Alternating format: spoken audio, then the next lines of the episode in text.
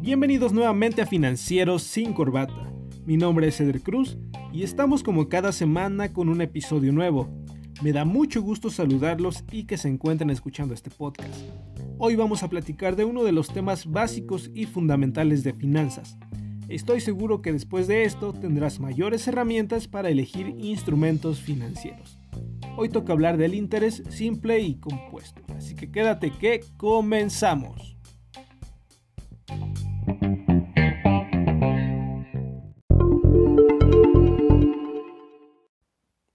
Hola a todos, ¿cómo se encuentran el día de hoy? Me da mucho gusto saludarlos ya que hoy vamos a hablar sobre tasas de interés. Si bien en un capítulo anterior ya habíamos hablado del tema de manera general para saber qué es una tasa de interés y cómo afecta a una economía, hoy nos dedicaremos a detallar sobre lo mismo con la diferencia de que hablaremos de dos tasas de interés básicas, el interés simple y el interés compuesto. Vamos a iniciar hablando del interés simple que es la hermana menor de las dos. El interés simple es cuando los intereses que obtenemos al vencimiento de una fecha determinada no se suman al capital para poder generar nuevos intereses. Vamos a explicar esta oración de manera más detallada. Para calcular el interés simple necesitamos tres cosas. El capital, la tasa de interés y el plazo. Supongamos que tenemos mil pesos ahorrados por ahí y vamos a invertirlos en cualquier instrumento financiero, eso no importa por ahora. Vamos a abrir una cuenta y nos dicen que nos van a pagar una tasa de interés del 12% anual y tendremos nuestra inversión durante un año.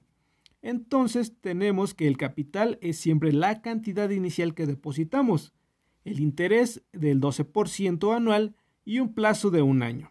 Así que vamos a multiplicar los mil pesos, que es nuestro capital, por la tasa de interés, que se tiene que pasar siempre a decimal, es decir, punto 12, y multiplicarla por el periodo, que en este caso es 1, ya que solo es un año. Obtendremos un total de 120 pesos. Si queremos saber cuánto vamos a obtener al final de este periodo, sumamos el capital más el interés ganado y tenemos la cantidad de 1120 pesos. Sencillo. Por invertir tu dinero a un año obtendremos 120 pesos de ganancia. ¿Y qué pasa si decidimos volver a invertir esos mil pesos? Pues para el siguiente año con la misma tasa de interés obtendremos otros 120 pesos. Y si lo reinvertimos así durante 10 años, de esos mil pesos obtendremos 1200, que a nadie le caen mal, ya que de solo mil pesos generamos otros 1200 por invertir. ¿Qué va a suceder si con el mismo capital, es decir, los mismos mil pesos, a una tasa anual del 12% por los mismos 10 años, se invierte pero ahora utilizando la tasa de interés compuesta o la hermana mayor? Sucede que para este cálculo necesitamos saber el capital, el interés, el plazo y ahora se integran las capitalizaciones, que no es otra cosa más que decir cada cuándo me van a pagar intereses. Hagamos el cálculo con los mismos datos del ejemplo anterior, suponiendo que la capitalización es anual. Haciendo el cálculo tenemos un resultado final de los 10 años de 3.105 pesos, ya sumando el capital y los intereses ganados. Es decir, que de puros intereses se ganaron, en este caso, 2.105 pesos, casi el doble que en el ejercicio anterior. Pero, ¿por qué? Resulta que el interés compuesto cada vez eh, que nos pagan intereses, esos se reinvierten junto con el capital. Es decir, el primer año que nos pagaron 120 por los mil pesos del capital invertido, pero a partir de este momento se reinvierten los intereses y nuestro capital pasó de ser de mil pesos a 1120, por lo que los nuevos intereses del segundo año ya no se calculan por la base de los 1000, sino por el 1120. Y así se va a ir acumulando hasta llegar a los 3105 al final de los 10 años.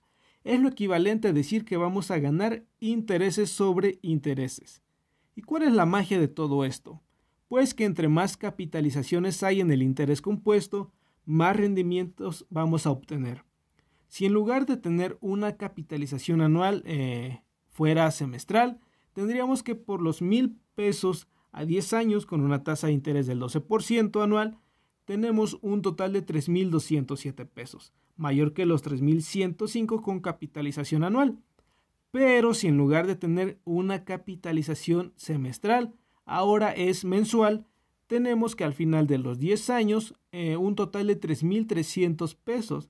Esto quiere decir que cada mes se reinvertirían nuestros intereses ganados al capital, llegando a esa cantidad. Las diferencias que tenemos entre el interés simple y el interés compuesto es que si utilizamos el simple, los intereses que ganemos no se reinvierten al capital, por lo que solo ganaríamos, como en el primer ejemplo, 120 pesos por año, es decir, no hay interés sobre interés. Si usamos el interés compuesto, se pueden reinvertir nuestras ganancias por intereses a nuestro capital, por lo que se tiene un efecto bola de nieve, que entre más capitalizaciones tengamos y también entre más tiempo pase, podemos obtener mucho más ganancias. Si a eso se le suma que cada cierto tiempo hagas más aportaciones al capital porque tienes ahorros, esto se puede incrementar mucho más. Prácticamente pones a trabajar a tu dinero por ti. Y aunque al principio parezca crecer un poco lento, en el largo plazo es cuando vas a notar la gran diferencia al interés simple, cuando veas crecer tu dinero de manera exponencial. De ahí la importancia de tener inversiones a largo plazo con una tasa de interés compuesta.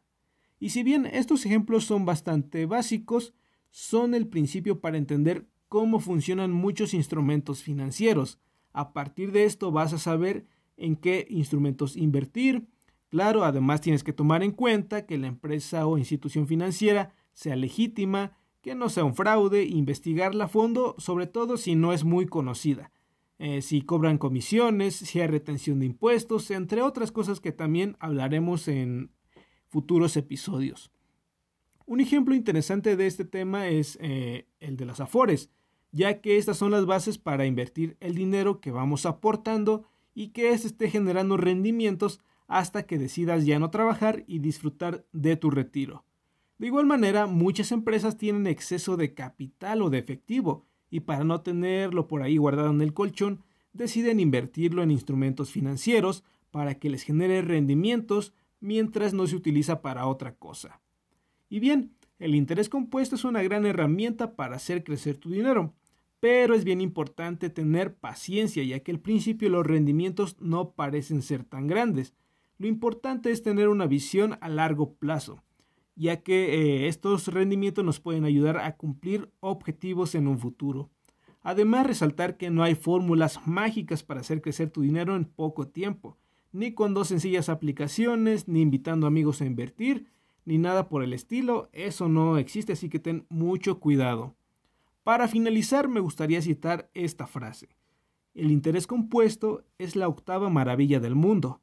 El que la entiende se beneficia, el que no, la paga. Albert Einstein.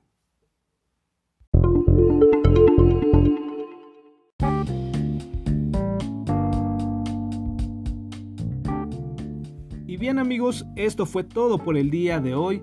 Muchas gracias por haber escuchado este podcast recomiéndalo con tus compañeros, con tus amigos o familiares para que se enteren de lo más relevante en el ámbito financiero. También quiero compartirte que estamos preparando el octubre de terror. Vamos a contar algunas historias de miedo en el ámbito financiero.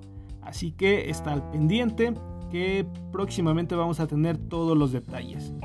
Y bien, eh, sigue pasando un excelente día. Cuídate mucho, nos escuchamos la próxima. Hasta luego.